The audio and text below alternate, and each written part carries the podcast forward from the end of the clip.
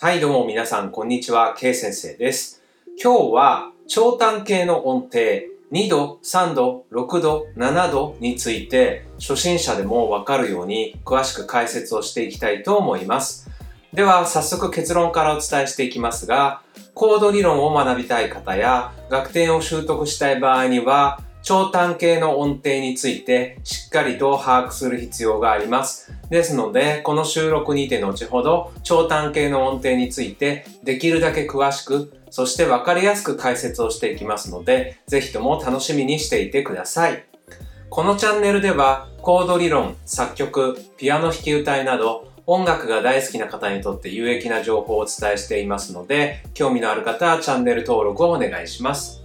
あと、ツイッターもやってますので、興味のある方はフォローをお願いします。では、早速内容に入っていきたいと思います。長短形の音程とは、2度、3度、6度、7度の音程を指しますが、この音程を英語でメジャーマイナー形、日本語で長短形と呼んでいます。と、以前別の収録にてお伝えしました。ですが、もしも音程の基本についてしっかりと把握されていない場合は、説明欄に音程の基本について解説をした収録の URL を掲載していますので、ぜひともそちらを先にチェックしてから今日の収録の先へと進んでいただければと思います。では改めまして、え長短形の音程についてそれぞれ解説を進めていきますが、実はこの2367の長短形の音程は、日本語で長と短、英語でメジャーとマイナーの2種類に分かれます。そして、それぞれの違いをどうやって把握すればいいかというチェックポイントが2つありますので、これからご紹介していきますが、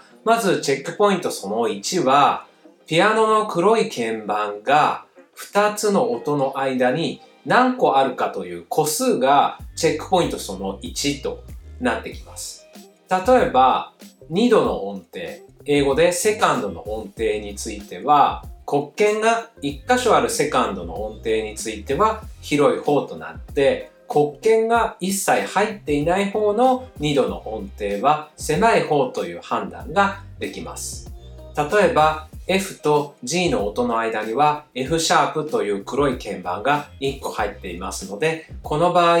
F と G のセカンドの音程は広い方のセカンドということになります。一方で B と C のセカンドということになると B と C の音の間には黒い鍵盤は1個もありませんのでこの黒い鍵盤が1つ入っている方と入っていない方を比較すると入っている方が広くて入っていない方が狭くなるということをピアノの鍵盤上でも確認できるかと思います。では引き続き今度はサード、3度の音程について解説をしていきます。えサードの場合も黒鍵の数を数えていただきたいんですが、例えば C と E の音の間には黒鍵が2つありますが、A と C の音の間には黒鍵が1つしかありません。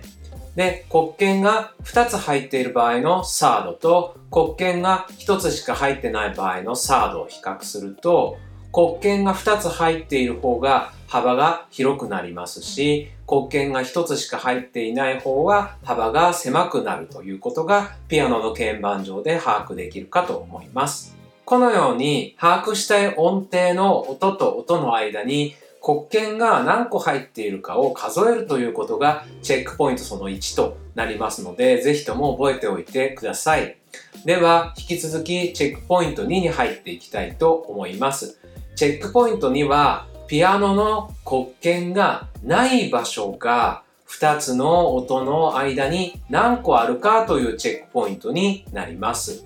ですので、ピアノの鍵盤上で確認していただきたいんですが、黒い鍵盤がない箇所というのは、ピアノの鍵盤上では、ミとファーの間、そして C とドの間、この2箇所に当たります。ですので、このチェックポイントには、自分が把握したい音程の間に、その EF もしくは BC に該当する黒い鍵盤がない箇所が何個あるかということを把握するということがチェックポイントその2となります。これも実際の音程で確認していきますが、例えば C と A の音程が6度になりますが、この C と A の音程の間には黒鍵が入っていない箇所が1箇所だけ入っています。一方で B と G の6度の間には黒鍵がない狭い箇所が2箇所入っています。ですので、この C と A の6度と B と G の6度を比較すると、黒鍵なしの箇所が1箇所の C と A の方が黒鍵なしの箇所が2箇所ある B と G よりも幅が広いということが判断できるかと思います。続きまして、セブンス7度の音程でも確認をしていきたいと思います。例えば C と B の7度があるとします。で、この7度については黒鍵のない狭い箇所が1箇所だけ入っていますが、G と F の7度に関しては黒鍵がない狭い箇所が2箇所入っていますので、この2つを比較すると黒鍵なしが1箇所しかない C と B の方が黒鍵なしが2箇所ある G と F よりも幅が広くなるということが判断できるかと思います。このように2度、3度、6度、7度の音程については英語でメジャー、マイナー、日本語で超、単という違いがあり、それぞれが広い方と狭い方に分けることができます。そしてさらに大切になってくるのが、コード理論を学びたい方にとっては、音程を理解する際に、英語で理解する習慣をぜひとも身につけていただきたいんですね。えなぜなら、これらの音程の名前を英語で把握することで、その音程がコードの名前、いわゆるコードネームにそのまんま反映されることが非常に多いので、その際にコードの名前を簡単に覚えることができるからです。ですので、これを機にコード理論を学びたい方は、音程について英語で理解していくという習慣を身につけていってください。では引き続き、今度は音程別にそれぞれメジャー系とマイナー系を詳しく解説していきたいと思います。まず、メジャーセカンド。超2度の音程ですが、ピアノの鍵盤上で言うと C と D のセカンドの間には黒い鍵盤があります。そして D と E の間にも黒い鍵盤があります。F と G の間にも黒い鍵盤があります。G と A の間にも黒い鍵盤があります。A と B の間にも黒い鍵盤があります。ですので、これらのセカンドの音程はすべてメジャーセカンドという判断ができます。続きましては、マイナーセカンド、単2度について解説をします。マイナーセカンドに関しては、ピアノの鍵盤上では E と F、そして B と C、このどちらもが間に黒い鍵盤がありませんので、マイナーセカンドという音程ということが把握できるかと思います。では続きまして、メジャーサード、超3度の音程について解説を続けていきます。メジャーサードに関しては C と E、そして F と A、そして G と B、これら3つの音程に関してそれぞれ2つの音の間に黒鍵が2つ入っていることが確認できるかと思います。メジャーサードの場合は間に黒鍵が2つ入っていればメジャーサードという判断をすることができます。一方でマイナーサード、単3度の場合、ピアノの鍵盤上では D、F、そして E と G、そして A と C、そして B と D の4つがこのマイナーサードに該当するのですが、いずれの音程についても黒い鍵盤が1つしか入っていないことが確認できるかと思います。黒い鍵盤が2つ入っているサードよりも黒い鍵盤が1つしか入っていないサードの方が幅が狭くなりますので、これら4つのサードに関してはマイナーサードという判断をすることができます。では続きまして、今度はメジャー6、超6度について解説を進めていきます。ピアノの鍵盤上で確認できるメジャー6は C と A、そして D と B、そして F と D、そして G と E の4つの組み合わせになります。メジャー6の場合、今度は黒鍵のない箇所を把握する必要があるので、これら4つの音程の場合、黒鍵がない箇所はそれぞれ1箇所ずつしかありませんので、1箇所しかない6スはメジャー6スという音程という判断をすることができます。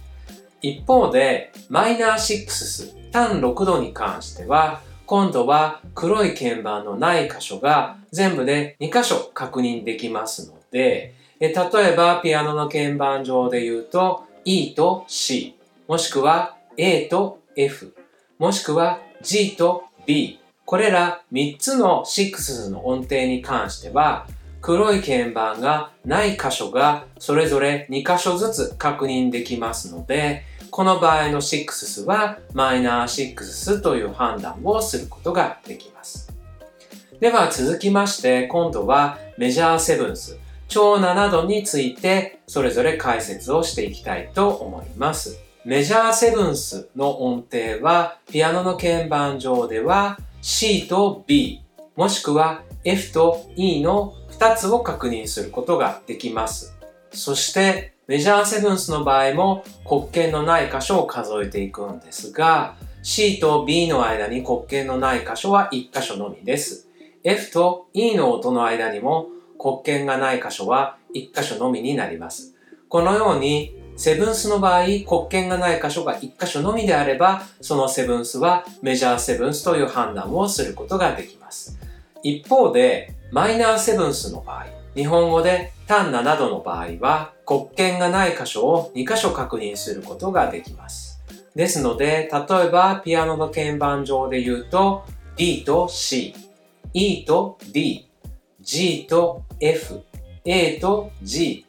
B と A、これら5つのセブンスの音程に関しては、それぞれ黒鍵がない箇所を2箇所ずつ確認することができますので、いずれもマイナーセブンスという判断をすることができます。このようにこれまで解説してきた2度、3度、6度、7度の音程がさらに深く音程を理解していくためにはとても大切になってきますので、ぜひともこの収録を参考にしっかりと理解していってください。また、この収録は2度、3度、6度、7度の長短形のみ解説をしていますが、他の音程についての詳しい解説は別の収録にて追って詳しく解説をしていきますので、さらに学びを深めたい場合は関連の収録などについて説明欄の URL をそれぞれチェックしてさらに学びを深めていってください。では今日のまとめに入っていきたいと思います。コード理論や学点を習得するためには長短形の音程、いわゆる2度、3度、6度、7度についてしっかりと理解をすることが大切になってきますので、ぜひともこれを機会に長短形の音程についてしっかりと正確な把握をしていただきたいと思います。では、今日の収録はこれにて終わりにしたいと思います。このチャンネルでは音楽が大好きな方にとって有益な情報をお伝えしていきますので、興味のある方はチャンネル登録をよろしくお願いします。また、評価やコメントもいただけると嬉しいですので、もしよろしかったら評価やコメントもよろしくお願いします。では、また別の収録でお会いしましょう。それではまた。